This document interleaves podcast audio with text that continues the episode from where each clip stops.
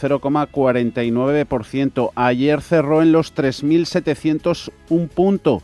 Se quedó a uno del cierre récord de la semana pasada. Así que si comienza superando los 3.702, campanada nueva histórica a la vista. Ayer lo conseguía el Nasdaq compuesto, un poquito más rezagado. El Dow Jones, su futuro, el del promedio, avanza casi casi 100 puntos, un 0,32 en los 30.259, ganancias para el futuro sobre el Nasdaq 100 del 0,54 en 12.734 puntos el índice tecnológico.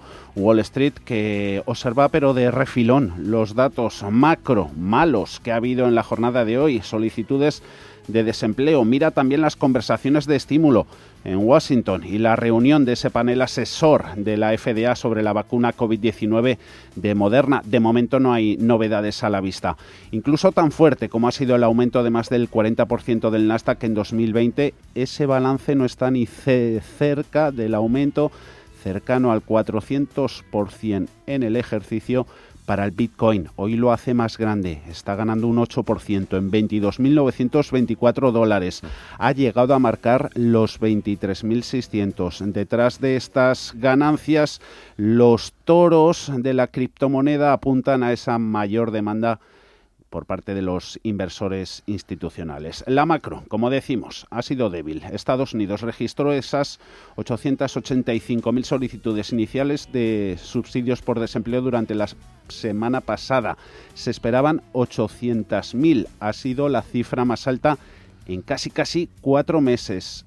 Donde va bien la cosa es en vivienda. Permisos de construcción suben un 6,2% cuando se esperaba un incremento del 1%. Debilidad en manufactura y confianza de clima de negocios. Índice de FED de Philly queda por debajo de las expectativas. Dólar que sigue muy débil, con todos los cruces descontando ese inminente plan de ayuda en Estados Unidos. Y en cuanto a los valores calientes, Tesla el lunes entra en el SP500, mañana se produce el ajuste, está ganando un 0,6%, 626 dólares. Twitter ganando un 0,8%. JP Morgan le ha subido la recomendación a sobreponderar. Gustan y mucho los resultados de la consultora Accenture, está ganando un 5,1% en el mercado. Ganancias que también vemos en Microsoft. Morgan Stanley le ha metido en la lista de los valores mejores para 2021. En su lista top pick, top selección. Está ganando Microsoft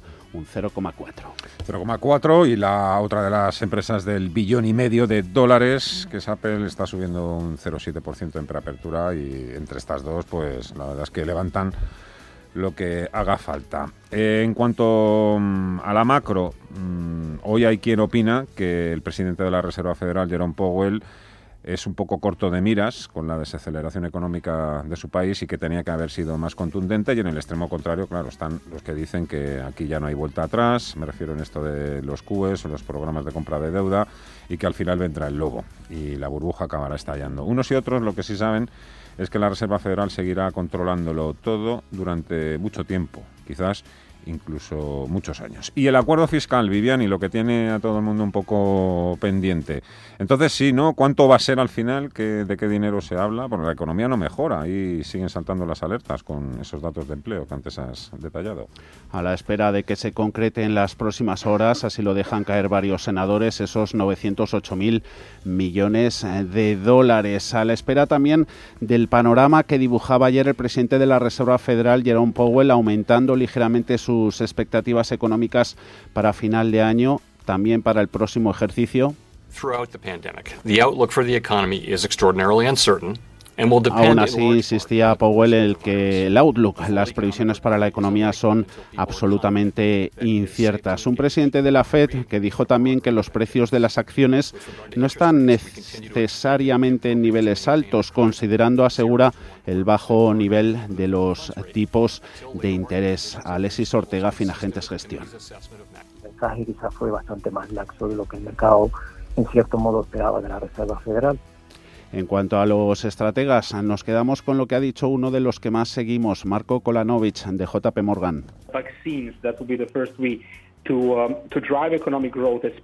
Dice que las vacunas van a estimular la recuperación económica, apuesta por las cíclicas y el value. Dice que la volatilidad va a caer el próximo año. Sigue siendo la de JP Morgan la previsión más optimista para el SP500 de aquí a 12 meses, 4.400 puntos. Esos son ganancias de hasta el 20%. Asimetrías con los mercados tecnológicos y el Dow Jones, un poquito más tradicional. Ramón Forcada de Bankinter compañías muy clásicas, muy de dividendo, muy, muy casi industriales como es el Dow, pues haciendo lo peor que el S&P y el S&P haciendo lo peor que el Nasdaq 100, eh, sin que ninguno de ellos lo haga especialmente mal, sino que estamos en un mercado que es estructuralmente muy resistente resisten. Además, los envites de las casas de análisis en forma de recorte de precios objetivo, ayer lo sufrió Moderna, Moderna que espera esa decisión de la FDA para que dé el visto bueno a su vacuna en las próximas horas en los 137 dólares, ganando un 0,5%.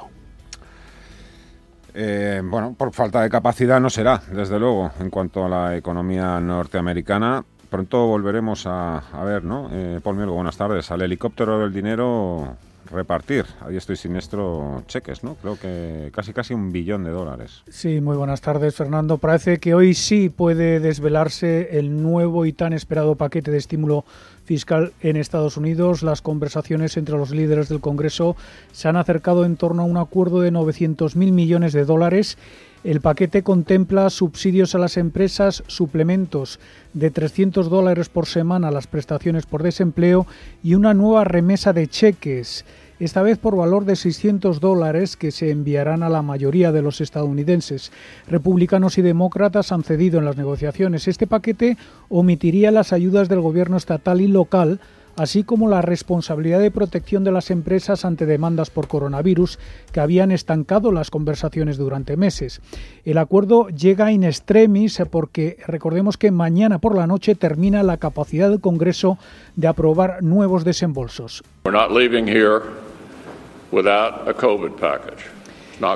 El líder de la mayoría del Senado, Mitch McConnell, ha advertido a los senadores republicanos en una llamada privada que deberían estar preparados para trabajar durante el fin de semana. En Intereconomía, cierre de mercados, ahorro, inversión y mucho más. Con Fernando La Tienda.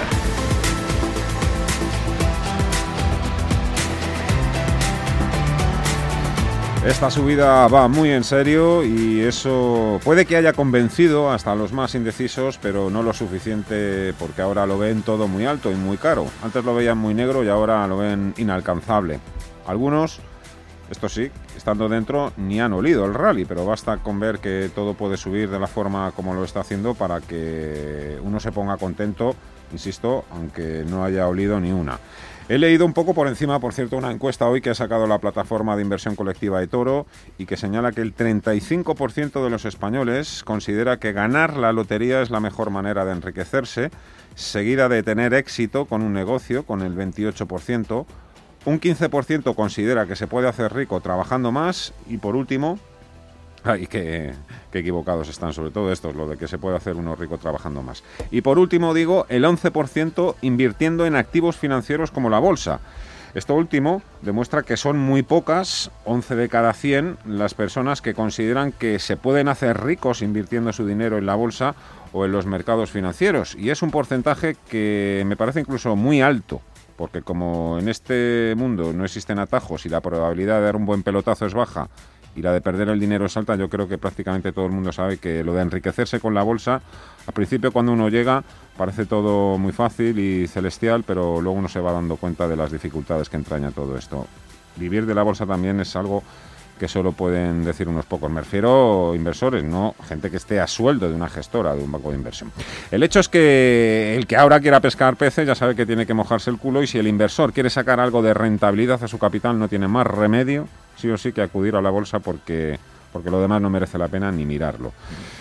Los inversores se siguen moviendo con la libertad que permiten o que facilitan las vacunas, el éxito de las vacunas, las farmacéuticas, la verdad es que mm, se van a llevar muchas portadas y bien merecidas. Es verdad que es un sector que arrastra una mala fama también tremenda, ¿eh?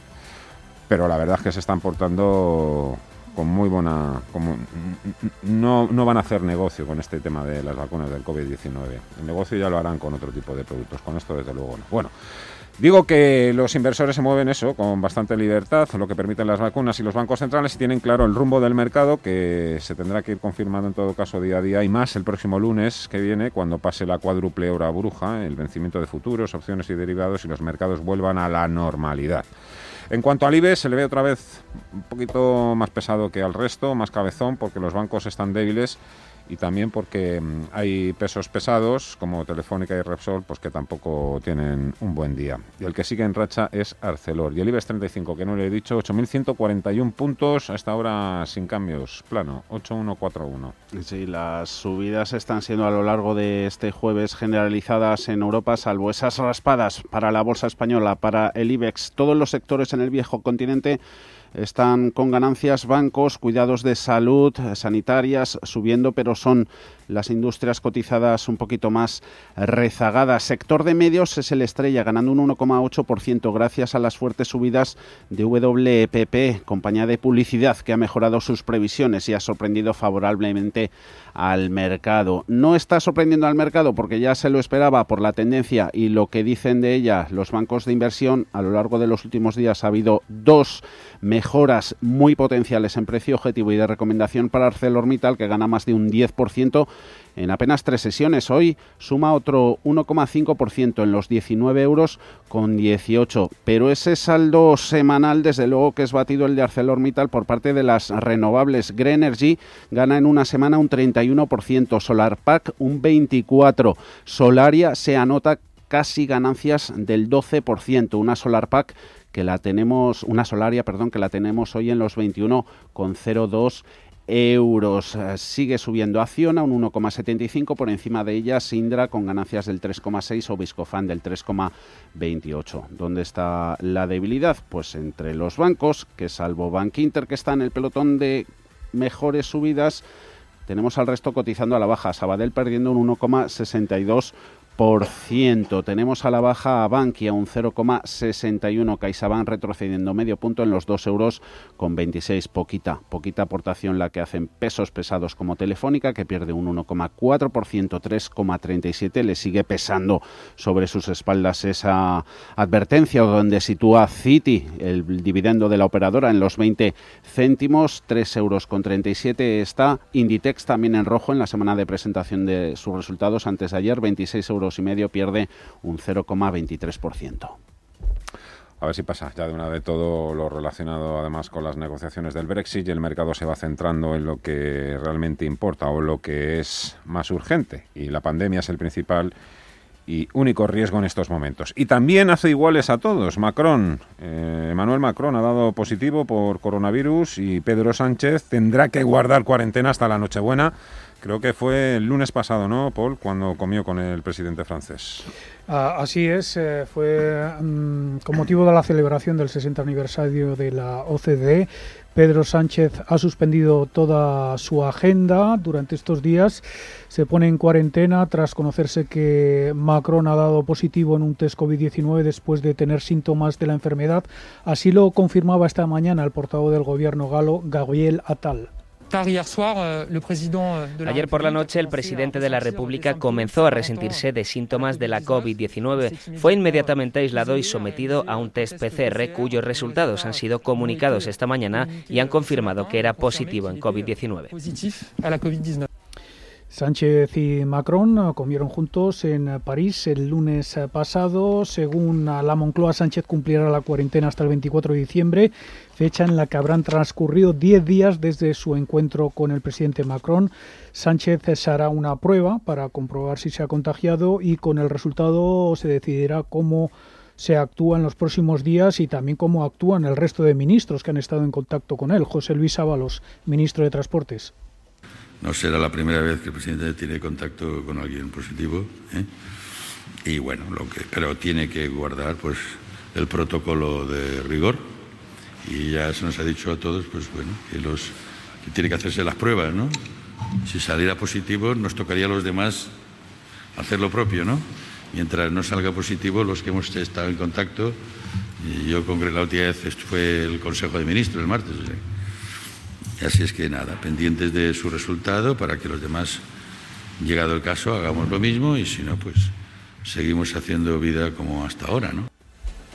Macron no ha llegado a tiempo para la vacunación en Europa, que comenzará de forma escalonada los días 27, 28 y 29 de diciembre. Eso quiere decir que hasta que se utilice la primera vacuna en Europa pasarán como mínimo seis días desde la autorización de la Agencia Europea del Medicamento, prevista para el próximo lunes día 21, y cuatro días desde que habrá recibido la autorización final por parte de la Comisión Europea, que llegará el miércoles 23, víspera de la Nochebuena. Así que son muchos días de regalo que no se han cogido otros países, como por ejemplo Estados Unidos y Reino Unido, y la muestra de que, por desgracia, la burocracia en Europa es un mal mayor en momentos de máxima alerta. Aún así, dentro de unos meses o unos días, supongo que esta cuestión dejará de ser relevante. Estamos a una semana además de la Nochebuena y los españoles, dependiendo de dónde vivan, tendrán que seguir un reglamento para tener claro lo que pueden y no pueden hacer durante las fiestas, las cenas o las comidas. ¿Qué cosas? El gobierno quiere que todas las comunidades tengan los mismos impuestos, la misma armonización fiscal, pero diferentes soluciones para combatir a un enemigo que es mortal. Es jueves, es 17 de diciembre y este es hoy nuestro sumario.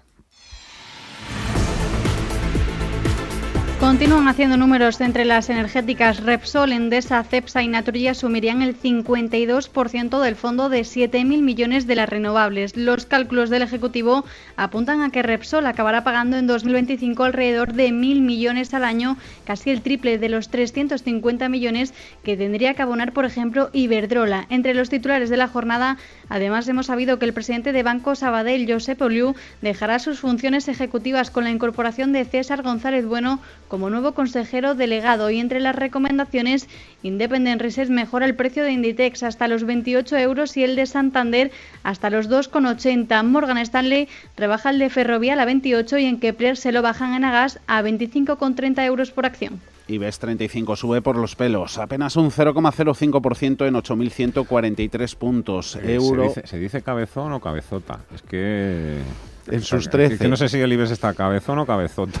Podemos aplicar los dos. O sigue en sus 13 de desmarcarse de la corriente positiva en el resto del viejo continente, porque está el DAX, el alemán, ganando un 0,7% en los 13.660 puntos. Euro dólar también mostrando cabezonería en su ascenso, gana un 0,4%. 4% en 1,2250 eh, unidades de billete verde. Libra sigue al alza, medio punto contra el dólar. Bonos cayendo en rendimiento, subiendo en precios. Americano 0,89, español al 0,007. Tenemos licencia para endeudarnos. Petróleo ganando un 0,9 por encima de los 48 dólares el barril. Oro en máximos de un mes, casi un 2% de ganancias hoy, beneficiado por la debilidad del billete verde. Ofelia Marilózano, 1960 Capital SICAP. Y hay que ir recomponiendo las carteras, ¿no? Hacia un escenario de, normalización. Este año ha sido un año histórico y atípico, ¿no? De caídas del 35%.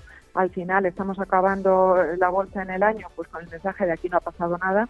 Una muy modesta caída en Europa, subida en Estados Unidos gracias a ese alza del 40% de, toda de todo el Nasdaq, ¿no? La campaña de vacunación contra el coronavirus empezará en toda Europa el 27, 28 y 29 de diciembre, dependiendo de la logística de cada país, según ha anunciado hoy la presidenta de la Comisión Europea, Ursula von der Leyen, a través de redes sociales. Unas fechas que serán válidas siempre y cuando la Agencia Europea del Medicamento dé el ok el día 21 de diciembre y la Comisión Europea pueda autorizar la comercialización profesional de la vacuna el 23. En este sentido, Pfizer asegura el reparto de su vacuna en España en horas desde que se apruebe y serían las comunidades autónomas las que recibirían los viales de forma equitativa para administrarlas en los centros de salud. Todo esto mientras aquí Sanidad deja en manos de las comunidades autónomas que pongan más restricciones de cara a las fiestas, una decisión que cada gobierno autonómico tomará según la incidencia en sus territorios en los últimos días y la ocupación de, de las UCIs. De momento, una de las primeras en pronunciarse ha sido Canarias, que cierra Tenerife durante 15 días para intentar aislar al coronavirus. Ángel Víctor Torres, presidente de Canarias.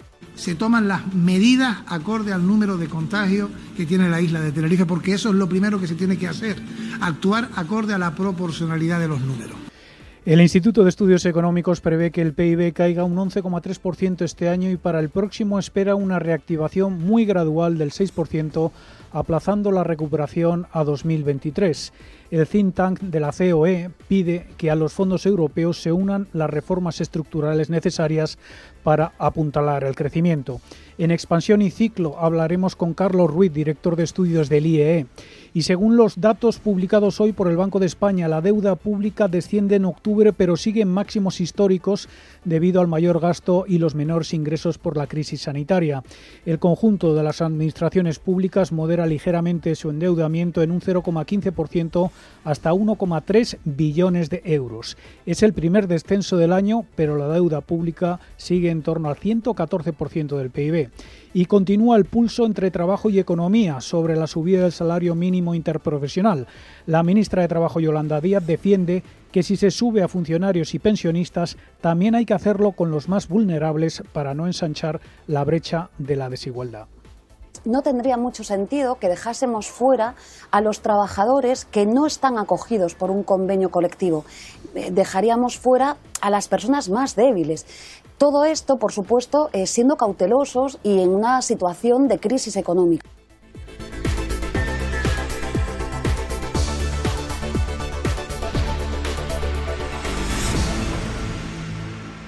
Partir de las 6 de la tarde, Crónica del Oro con Degusa y luego con consultorio de bolsa. Hoy con Gerardo Ortega de tradesecret.es y con Rodrigo García de XTV. 91 533 18 51 o 609 22 47 16 para las notas de voz y WhatsApp. El suelo se mueve bajo nuestros pies y parece que no hay otra salida. De lunes a jueves, consultorio de bolsa y fondos de inversión en cierre de mercados. Con Fernando La Tienda, Radio Intereconomía.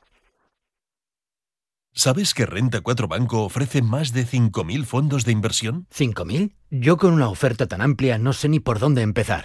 Empieza por Selección 50 nuestros expertos analizan toda la gama seleccionando los 50 fondos con mayor potencial, sus fondos favoritos. Entra en r4.com o acude a tu oficina más cercana e infórmate de nuestra selección 50. Construye tu cartera de fondos fácilmente, como un experto. Renta 4 Banco, tu banco especialista en inversión.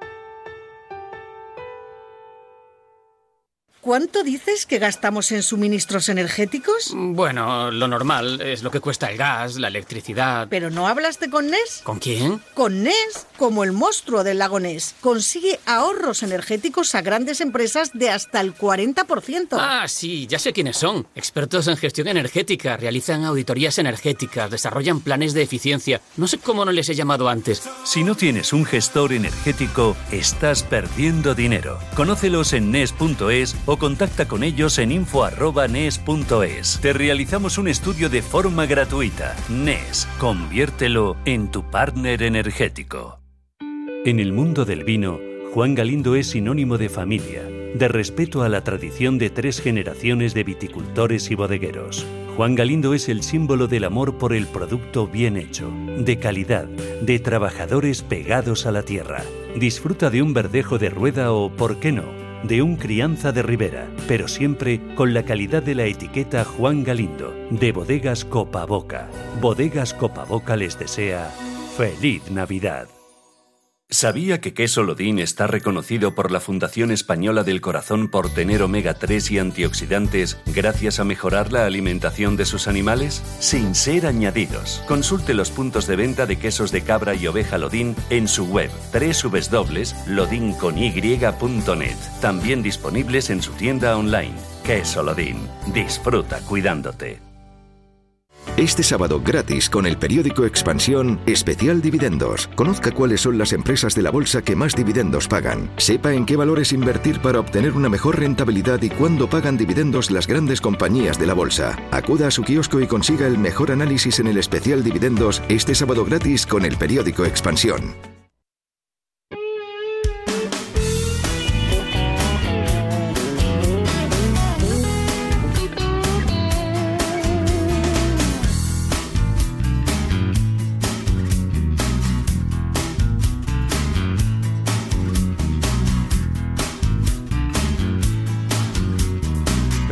Para la apertura en Wall Street. Vamos a tenernos máximos históricos con toda probabilidad. Vamos a esperar un poquito. Enseguida vamos a saludar también a Francisco Sainz de Imantia Capital. Y, por ejemplo, bueno, pues tenemos también mucha lectura recomendada hoy jueves. Sociedad General, Banco of America, por ejemplo. Empezamos con el banco francés y los comentarios que ha hecho uno de sus estrategas estrella, Kit Jacques. Dice que si hay alguna burbuja en el mercado, esa está siendo ayudada, inflada por el presidente de la Reserva Federal, Jerome Powell, un Powell que ayer en la reunión al término de la reunión del Comité de Mercados Abiertos de la Reserva Federal dijo que los precios de las acciones no son necesariamente altos considerando el bajo nivel de los tipos de interés. Informe que ha hecho una lista extensa de Bank of America nominando a su empresa favorita en cada sector. Decimos algunas de ellas. En comunicación y en servicios se queda con Disney. En consumo discrecional con la cadena de hoteles Hilton. En consumo minorista con Walmart. En energía coge a una petrolera, a Chevron en salud, healthcare, HCA, HCA en industriales a Alaska Air Group y coge en información y tecnología no a una de las grandes, sino a una empresa que se llama Cuervo. Luego vamos a investigar, pero esta sobre todo se beneficia a productos y chips, los fabrica para la compañía asiática Huawei. Y terminamos con pues una, una nota que nos ha llamado mucho la atención, es una casa relevante, ojo, que es Guggenheim Partners, pues ha dicho su CEO, su jefe de inversiones, Scott Miner, que ve al Bitcoin en los 400 mil dólares. Luego añade que ellos empezaron a meter bitcoins en su cartera, a sumarle a su asignación de activos cuando estaba en 10.000. No le ha sorprendido, dice, que haya superado los 20.000 porque dice que si los fundamentales funcionan, eso demuestra que la criptomoneda de referencia se puede ir por encima de ese nivel, los 400.000 dólares. Francisco Sainz es el director de inversiones en Imancia Capital. Don Francisco, ¿qué tal? ¿Cómo está? Muy buenas tardes. Hola, buenas tardes, ¿cómo estáis? A ustedes o a usted en concreto le, atrae, le interesa todo esto que estamos viendo también en el mercado de las criptodivisas, Bitcoin y compañía. Bueno, pues nosotros como inversor institucional en fondos no lo contemplamos como activo invertible, pero sí que lo seguimos lógicamente con, mucha atención. ¿no? El movimiento en subida libre que hemos visto en, en la última semana, que está rompiendo pues, niveles de 23.000 y, bueno, lo que, lo que me parece que es un poco difícil de entender los drivers a, a corto plazo, pero sin duda la tesis a medio plazo de que la oferta, de una oferta limitada y una demanda creciente frente a, frente a esa expansión que parece ilimitada de los balances de los bancos centrales, pues construye, ya digo, una tesis a medio plazo, ¿no? A, corto plazo resulta más complicado con, con la elevada volatilidad que tiene el Bitcoin, por ejemplo, ¿no? Que se mueve con volatilidades que duplica la de la, de la bolsa americana o la bolsa europea.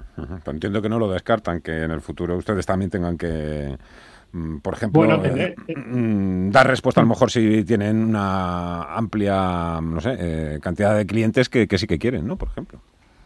Claro, tendremos que tendremos que ver los avances en el lado regulatorio para, para admitirlo como activo invertible y lógicamente habrá que tenerlo eh, o habrá que vigilarlo y habrá que analizar su inclusión en las carteras teniendo muy en cuenta cuáles son los drivers y qué papel juega en la cartera, ¿no? Porque al final no juega eh, no juega el papel de, de moneda o de, o de, o de valor de, reserva, sino que de momento con esos perfiles de volatilidad, pues juega casi de momento más un papel similar al equity que a que, a, que al que al cash, ¿no? O que a la liquidez.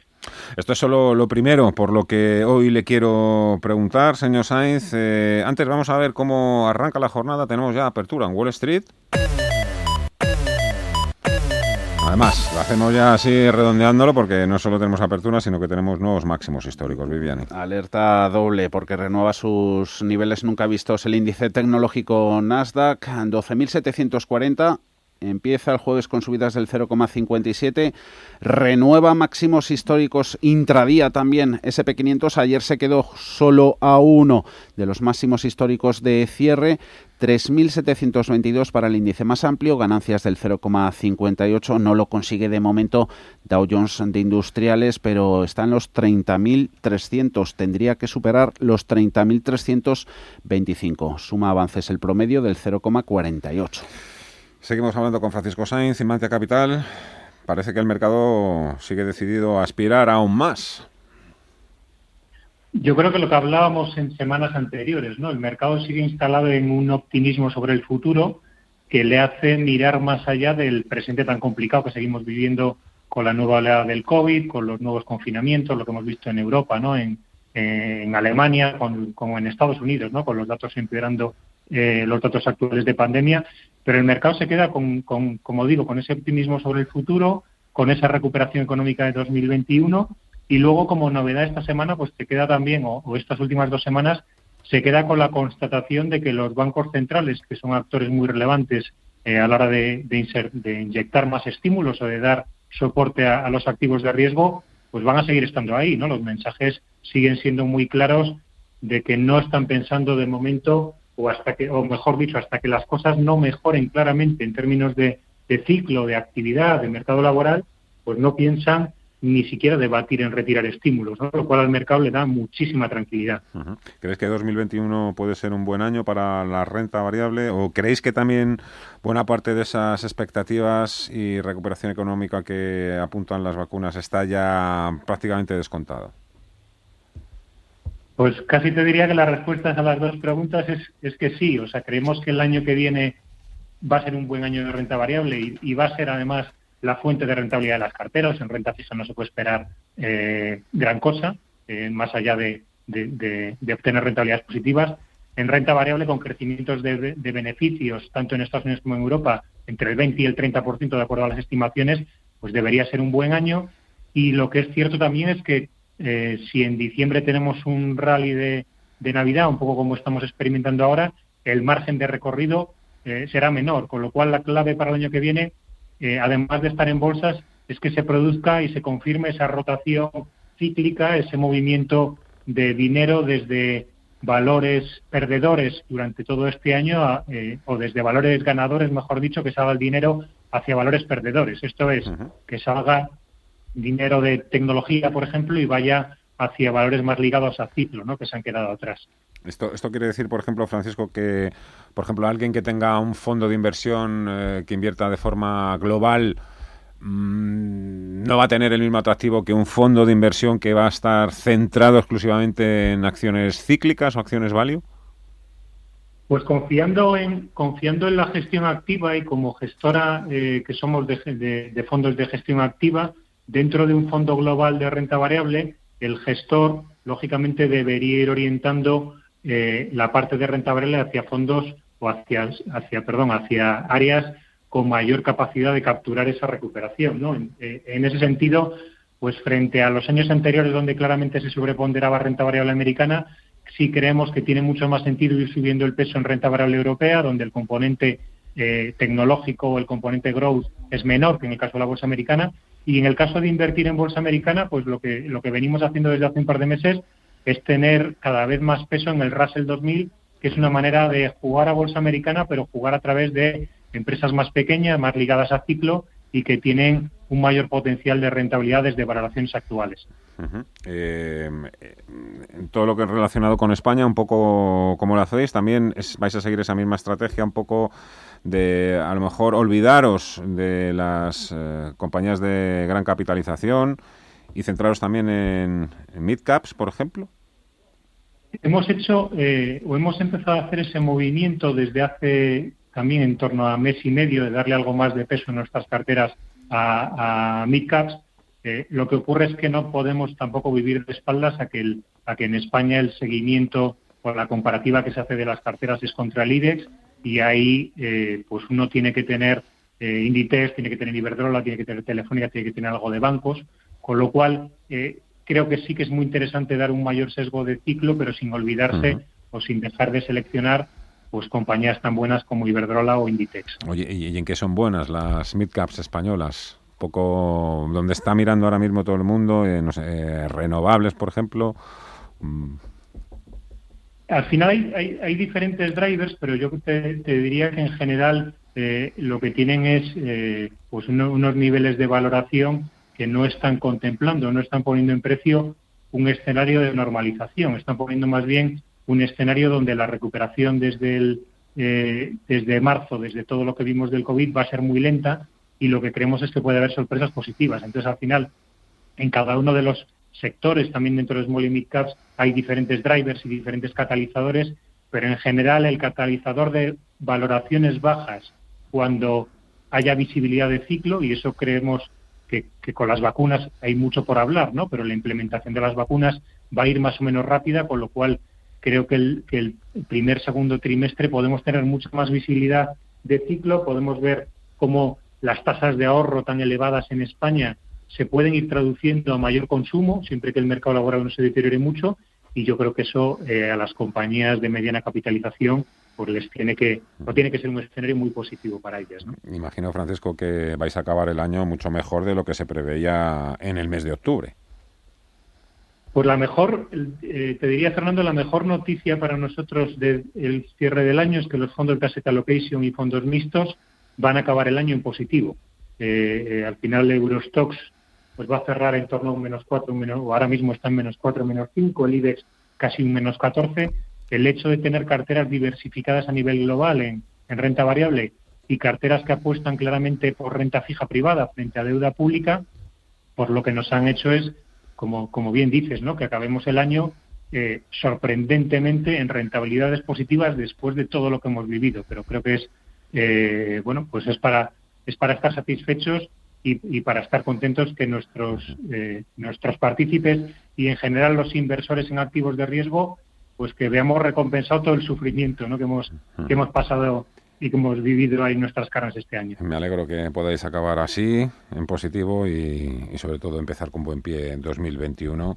Francisco Sainz y Metia Capital, un placer. Muchísimas gracias. Un fuerte abrazo. Gracias, un abrazo. Gracias. Robin Hood. Eh, Robin Hood, el Sheriff de Nottingham. Le siguen creciendo los enanos y de qué forma. Le persiguen a Robin Hood, ¿no? En concreto la SEC, la, para entendernos, hace CNMV española. y dice la SEC que y tanto, porque le acusa de engañar.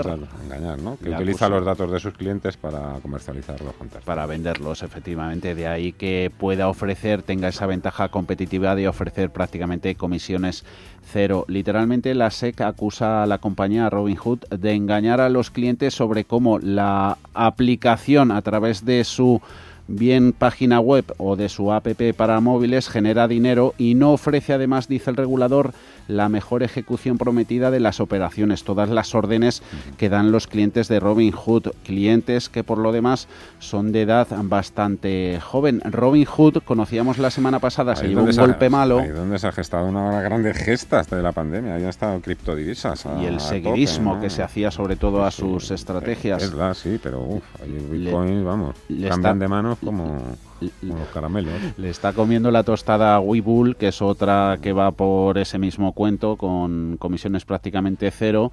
Y recordemos que esta compañía de Silicon Valley, Robinhood, tiene previsto, eh, mantiene sus planes de salir a bolsa. De hecho, para el año que viene, y ya se habla en el mercado de que podría alcanzar una valoración de 11.200 millones de dólares.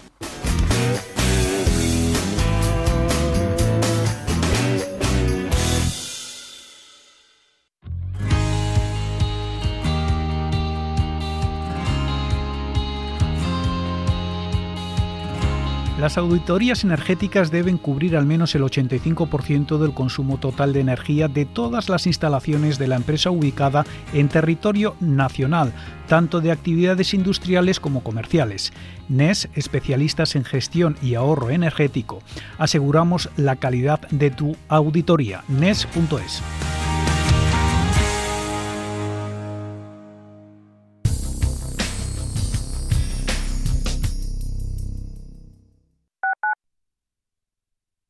Disfruta del sabor Don Pal. Esta Navidad engalana de etiqueta tu mesa con el mejor jamón del mundo. Don Pal 100% ibérico bellota. Seguramente el mejor jamón del mundo. Regala una auténtica joya de bellota Don Pal. ¿Conoces la relación entre cuidar de tu hogar y cuidar de ti? En Murprotec sabemos que cuando eliminamos las humedades de forma definitiva de tu hogar estamos cuidando de ti y de tu familia. Una vivienda libre de humedades es sana y segura. Llámanos al 930 1130 o accede en murprotec.es. Cuidando de tu hogar, cuidamos de ti. Quiero alquilar mi casa, pero ¿y si los inquilinos no me pagan o no cuidan el piso o tengo quejas? Deja de preocuparte, porque en Renta Garantizada te protegen de todo. Cobrarás tu alquiler todos los meses aunque no pague el inquilino y se ocupan de la gestión del día a día. Y tú tranquilo. Infórmate en el 910 1095 o en rentagarantizada.es. Alquiler garantizado. Hoy más que nunca en la Fundación La Caixa acompañamos a quienes más lo necesitan. Luchamos para que todos los niños y niñas tengan las mismas oportunidades. Ayudamos a quienes tienen más complicado conseguir un empleo y trabajamos para prevenir la soledad de los mayores. Lo hemos hecho antes, lo hacemos ahora y lo seguiremos haciendo. Fundación La Caixa. Pontareas, la mejor solución a sus cenas y reuniones de empresa. Restaurante Pontareas le ofrece la mejor comida gallega tradicional. Visítenos en Claudio Cuello 96 o haga su reserva en el 91 307 0173. Reservas en el teléfono 91 307 0173. Radio Intereconomía. Información económica en estado puro.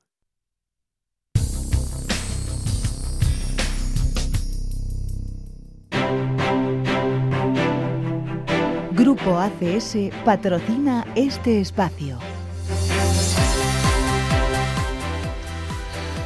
3 y 43 minutos de la tarde, máximos históricos en Wall Street ante, dicen, la inminente aprobación del plan de estímulo fiscal. Aquí en Europa continúan también las subidas, un poquito más lento el IBEX 35 porque ahí se le están tragantando las caídas de Telefónica, Repsol, Sabadell también anda un poquito mal y la caída más abultada es para Enagas. En el lado contrario, Vivian, y vamos a empezar, si te parece, el repaso por los que más suben, aunque también hemos hablado de ellos ya.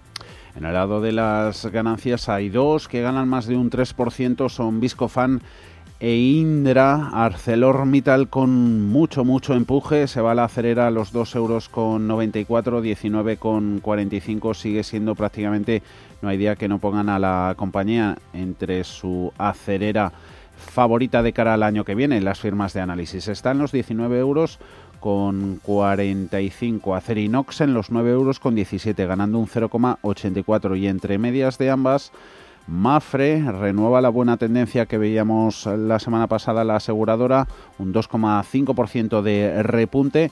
En CIA Automotive en 2,11, bastante cíclica. Infraestructuras, construcción, renovables que siguen ahí, caso de Acciona, 115,90, Ferrovial 23 euros ganando un 1,38%. En el lado de las pérdidas hemos dicho esos 10 valores entre los que destacan los pesos pesados del mercado español como Telefónica, 3 euros con 36, Repsol, 8 euros con 31, en una jornada en la que tenemos a los barriles de referencia el Brent subiendo un 0,7% en 51,45 y Repsol llevando la contraria al resto de petroleras europeas. Por eso golpe que se puede llevar por la nueva factura de las renovables que van a tener que pagar las compañías energéticas tradicionales, 3.000 millones puede pagar la petrolera española Naturgy, sería otra de las grandes afectadas. 1.000 millones pagaría Iberdrola, pero aún así tenemos a esta última cotizando con subidas del 1,20% en los 11 euros con 39. Vistazo por último al continuo, donde está Horizon ganando un 8%, 7,5 para Greenergy, técnicas reunidas un 6,9%. Buen tono en el sector media con Vocento, eh, sumando avances del 6,3. Ya hemos dicho las previsiones optimistas de cara al mercado de publicidad del gigante WPP. Y en el lado de las pérdidas, recogida de beneficios en Reis Joufre pierde un 7%, Duro Felguera a la baja un 6%. Me he despistado antes con el tema de Robin Hood y la SEC. ¿Has contado ya al final el acuerdo que ha llegado la SEC y Robin Hood? El acuerdo, el acuerdo no va a pagar. Eh, va a pues, tener, sí, lo pues tenía yo por aquí. la multa a los 65 millones. vale, vale, pues nada, era una aclaración. Joaquín Gual, más que trading. ¿Cómo estás, Joaquín? Muy buenas tardes. Buenas, buenas tardes. ¿Cómo va todo? ¿Bien? Bien, me, gustaría ser Robin Hood ¿verdad? para poder pagar esta multita, ¿no? se, están riendo, se están riendo los de Robin Parece de cachondeo. Hombre, 65. Tendrán que decir cuánto dinero ha ganado también. Eh, oye, Joaquín, eh, índices que veas tú que están ahora los más fuertes, los primos de Zumosol. A ver, el, el más fuerte, los más fuertes, los cuatro estadounidenses que han vuelto ayer, hoy, mañana, volver a notar máximos históricos sin ninguna duda, ¿no? La complacencia con los índices americanos es total, total y total, ¿no? Uh, Robin Hood tiene un poco de culpa de todo esto, ¿eh? y, los millones de, gente poniendo la pasta ahí y por, bueno, eh, y porque por políticas monetarias y demás están más fuertes, ¿no? Pero bueno, aquí eh, el DAX se ha puesto muy fuerte en las últimas sesiones, ha estado todo el mes de noviembre paradísimo, que parecía que se había puesto en la UCI y ha vuelto a arrancar, está ahora a 60 puntitos de máximos históricos, no tengo ninguna duda de que lo hará, ¿no? Resistencias, 13.800 eh, y sobre todo los 14.000 estos numeritos mágicos que psicológicamente siempre acaban actuando como zonas de resistencia, ¿no? Si lo supera, fácil los 14.500, 14.400, 14.500. El euro dólar. Los demás índices, perdón, perdón, los demás índices no, no me, no busquemos el IBEX, el CAC, el FTSE, horroroso, horroroso, vamos. El CAC también. No se puede decir. sí. Sí, sí, sí, el CAC también, porque ayer nos dejó una vela tipo doji de estas de no me defino ni me aclaro, ¿no? Y el pobre Macron, si ahora me lo, han infectado, pobrecillo, ya me explicarás, eh, algo tiene que afectar, ¿no? Seguro, ¿vale? Eh, Oye, pero eh, por otro lado, un, uno que sí que me gusta mucho de índice es el australiano. ¿Vale? Este está fuerte, está no le queda demasiado para volver a los máximos de febrero, la caída de, pues, del COVID y demás. Oye, nada, que quería apuntar un poquito eh, en el tema del DAX, todo el mundo diciendo, es que si el euro se, revaloriza o se aprecia, el DAX... Mm, joder, pues no sé, a mí pues alguien se equivoca, ¿no? Porque aquí suben los dos a la par. Bueno, pero esto, es lo, esto es lo... Claro, claro, pero esto es lo, lo mismo de eh, como el, el dólar cae, el oro sube, ¿no? ¿Me explico? Bueno, pues estamos cansados de ver los que llevamos algunos años en esto de la bolsa, nos estamos cansados de ver que correlaciones no son exactas siempre, ¿no? ¿Vale? y hay que ver otras este cosas. Este año. Menudo rally, no ha tenido en el oro. Bueno, pero, pero también se ha vuelto a caer otra vez. Y ahora está y parece que recupere el oro, pero para mí la recuperación de ahora no es buena. Y a verás ahora que hoy está intentando aproximarse a los 1900, si va como pienso, será tocarlo y para abajo. Si no es hoy, será mañana. Eh, oye, Joaquín, eh, vamos a ver, algo del mercado americano que, creas tú conveniente. El euro dólar. Sí, también. Pues, hablamos. Sí. Vale. El euro dólar, yo creo que se va al 1,26.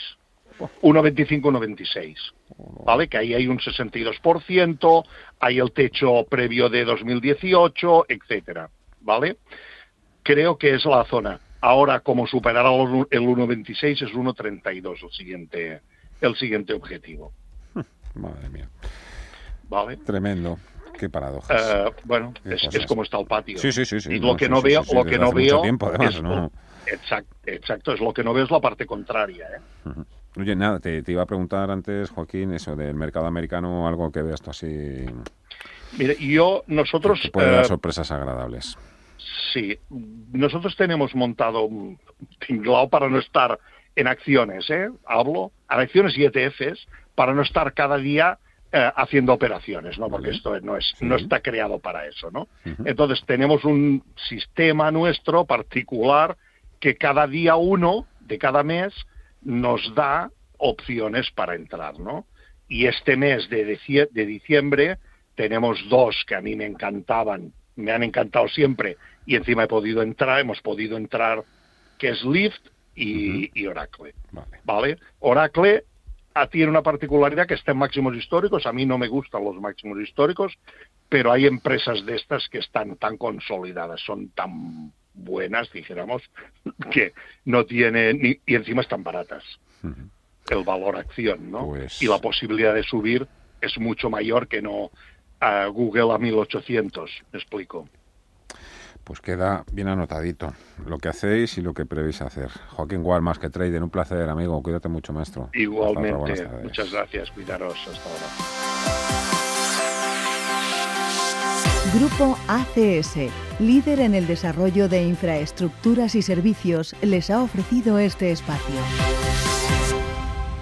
Dime que está bajando hoy el VIX también. El VIX, volatilidad sobre el SP500, así es, un 2,7% de descensos, llevan al indicador a los 21 con 89. Acabamos de conocer además la ficha de Bank of America con las compras de sus clientes y a- lo bueno que compran todos ellos, los institucionales, los hedge funds y los eh, minoristas particulares. Todos ellos fueron compradores sin excepción, con la cantidad de compra más fuerte en dos meses. Por primera vez se ve que todos los clientes de Bank of America compran en bloque desde que Pfizer dio la noticia de que su vacuna funcionaba hace ya varias semanas. O sea que los Robin Hoods tampoco lo han hecho tan mal, digo yo.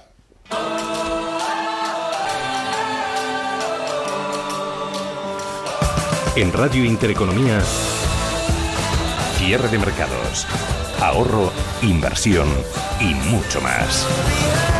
Con Fernando La Tienda.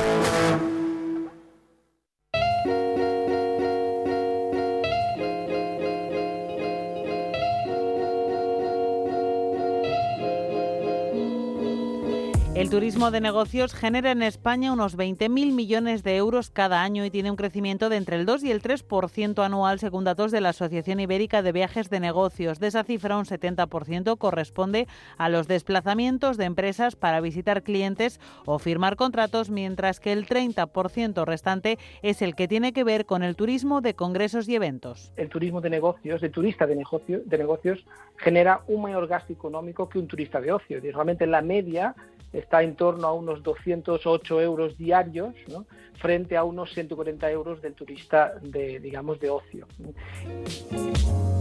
Quien habla es Joao Carballo, head de SAP Concur en el sur de Europa. España, dice, está muy bien posicionada en turismo de eventos, ferias y congresos. De hecho, Barcelona y Madrid están entre las cuatro ciudades más importantes de Europa en este ámbito. La capital madrileña ha conseguido este año, a pesar de la pandemia, recibir el premio de mejor destino en los World Travel Awards. Tenemos la suerte de tener Madrid y Barcelona entre las cinco ciudades más importantes como destino de eventos y de, viajes corporativos a nivel global, con lo cual la recuperación para nosotros es fundamental para poder, digamos, eh, tener un impacto muy importante en la economía.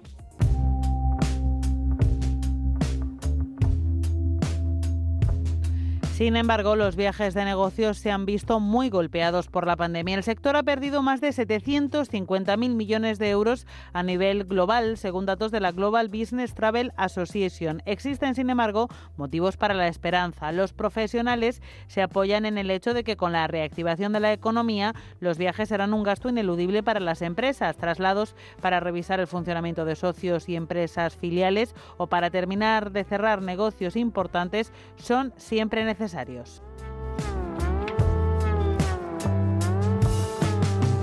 De hecho, el sector de los viajes de negocios ha iniciado una cierta reactivación en el último trimestre de 2020, pero la vuelta a la actividad de forma más generalizada está más bien prevista para 2021 a medida que la vacuna se vaya extendiendo. La actividad de los viajes de negocios se ha reanudado en el mes de octubre en un 21%, porcentaje que se elevará al 35% en el primer trimestre del año próximo, según las previsiones. Eso sí, no vamos a volver a viajar como antes, sino de forma más exclusiva y cuidada. Los viajes empezarán a, a volver de forma paulatina a medida que el esfuerzo de vacunación, digamos, global se va extendiendo, pero es verdad que vamos a ver unos viajes un poquito distintos, quizás, ¿no? Eh, vamos a ver unos viajes más responsables. ¿Y por qué responsables? Bueno, porque los actores, todos los actores de esta industria están haciendo un enorme esfuerzo, tanto los hoteles como las aerolíneas, como los coches de alquiler, están haciendo un enorme esfuerzo para ganar la confianza otra vez del viajero y permitir que los viajes de negocio vuelven a, digamos, hacer algo frecuente, ¿no? La pandemia también ha provocado que se acelere el proceso de digitalización de las empresas y también que aumenten las transacciones y reuniones virtuales. Se pueden hacer negocios de forma remota, así que viajar a partir de ahora en viajes de negocios estará más vinculado a lo imprescindible y a viajes de mayor duración y de larga distancia. Lo que vemos es que los viajes van a ser más de larga distancia, con lo cual serán con agendas más amplias y costes más justificados. Es decir, se viajará igualmente, pero se viajará con un objetivo más amplio, ¿no? con, para realmente aprovechar al máximo ese viaje que será aprobado por la compañía, pero eh, hará que aunque sea de dos o tres días, en vez de ser un viaje más corto, digamos, con una agenda muy corta de trabajo. Se harán viajes de negocios una vez se supere la pandemia. Todos los expertos están de acuerdo en que sí, aunque con cambios en las reglas del juego. Hay estudios que auguran que de forma sistémica los viajes de negocios disminuirán en un futuro entre el 20 y el 30%, aunque el gasto por viaje podría aumentar. Según el empresario Bill Gates, en el mundo post pandemia habrá unas cifras menos halagüeñas, un 50% menos de viajes de negocios a partir de ahora.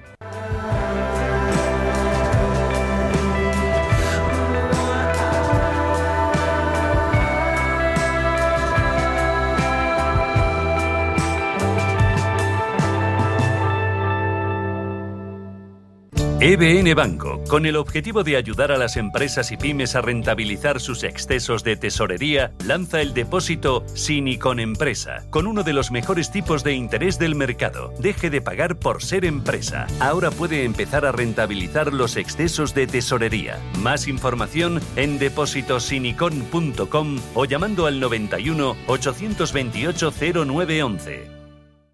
El futuro se construye poco a poco. Son muchas cosas. Pequeños gestos pero que tienen valor. Ahorrar en Basque Pensiones EPSV es un buen plan, a tu medida, para que el futuro sea como tú quieras. Vive el presente bien y construye un futuro mejor con Basque Pensiones EPSV. Puedes simular tu plan de ahorro para el futuro en cuchabank.es o acércate a tu oficina y te ayudaremos. Basque Pensiones EPSV Individual. Cuchabank sea socio promotor. Cuchabank Gestión SGIC SAU Gestor de Patrimonio. Llegará un día en el que volveremos a emocionarnos, a sentir, a vivir y a sonreír aún más que antes, disfrutando de cada momento. Y ese día estaremos a tu lado para celebrarlo y compartirlo. Vinos con denominación de origen rueda. ¿Es posible encontrar una gestora de fondos con una verdadera visión a largo plazo, con más de 85 años de experiencia en múltiples ciclos de mercado? Sí con Capital Group es posible. Más información en capitalgroup.com barra es. Este sábado gratis con el periódico Expansión Especial Dividendos. Conozca cuáles son las empresas de la bolsa que más dividendos pagan. Sepa en qué valores invertir para obtener una mejor rentabilidad y cuándo pagan dividendos las grandes compañías de la bolsa. Acuda a su kiosco y consiga el mejor análisis en el Especial Dividendos este sábado gratis con el periódico Expansión. Si quieres aprender a invertir y no morir en el intento, escucha La Fábrica de Inversores en Radio Intereconomía. La Fábrica de Inversores, tu cita de los sábados a las 10 de la mañana. Y no olvides seguirnos en nuestro podcast en intereconomía.com.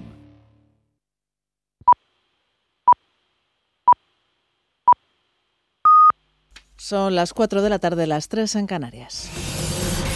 Radio Intereconomía Boletín informativo. Buenas tardes. hay fecha para el inicio de la vacunación contra el coronavirus en la Unión Europea. Será el próximo 27 de diciembre, siempre y cuando la Agencia Europea del Medicamento apruebe el prototipo de Pfizer-BioNTech el día 21 y la Comisión Europea confirme la autorización para su comercialización el día 23. Estos pasos se cumplen el 27, 28 y 29 de diciembre, escribe la presidenta europea Ursula von der Leyen en Twitter, empezará la vacunación en la Unión Europea. Aquí en nuestro país, el presidente del CIS, eh, José Félix Tezanos, que publicará en las próximas semanas un informe sobre los efectos de la COVID en la población, ha adelantado que empieza a crecer el número de personas dispuestas a vacunarse los hombres mucho más dispuestos a vacunarse que las mujeres y las personas mayores, eso es esperable, mucho más dispuestos que los jóvenes. Los jóvenes poco dispuestos a vacunarse, hoy por hoy. Todo ello mientras continúan aumentando los casos de coronavirus en nuestro país. Este jueves, al menos Cataluña, Andalucía y Navarra han registrado un repunte con respecto a los días anteriores. En Madrid, cuyos datos se conocen a lo largo de la tarde, su presidenta Isabel Díaz Ayuso ha asegurado que no cerrará perimetralmente durante las Navidades ni tampoco los comercios y la hostelería. Pero desde luego no seremos nosotros los que vamos a impedir que los ciudadanos entren o salgan de la Comunidad de Madrid o bien para, para visitar a sus familiares, para trabajar para hacer cuestiones con el médico, etcétera. Y el Gobierno de coalición tiene la intención de aprobar en el Consejo de Ministros del próximo martes el decreto que prohibirá los desahucios a hogares en alquiler sin alternativa habitacional digna hasta el 9 de mayo. Según informa el diario Cinco Días, el decreto se incluirá finalmente la compensación económica a pequeños y grandes propietarios. En los mercados financieros,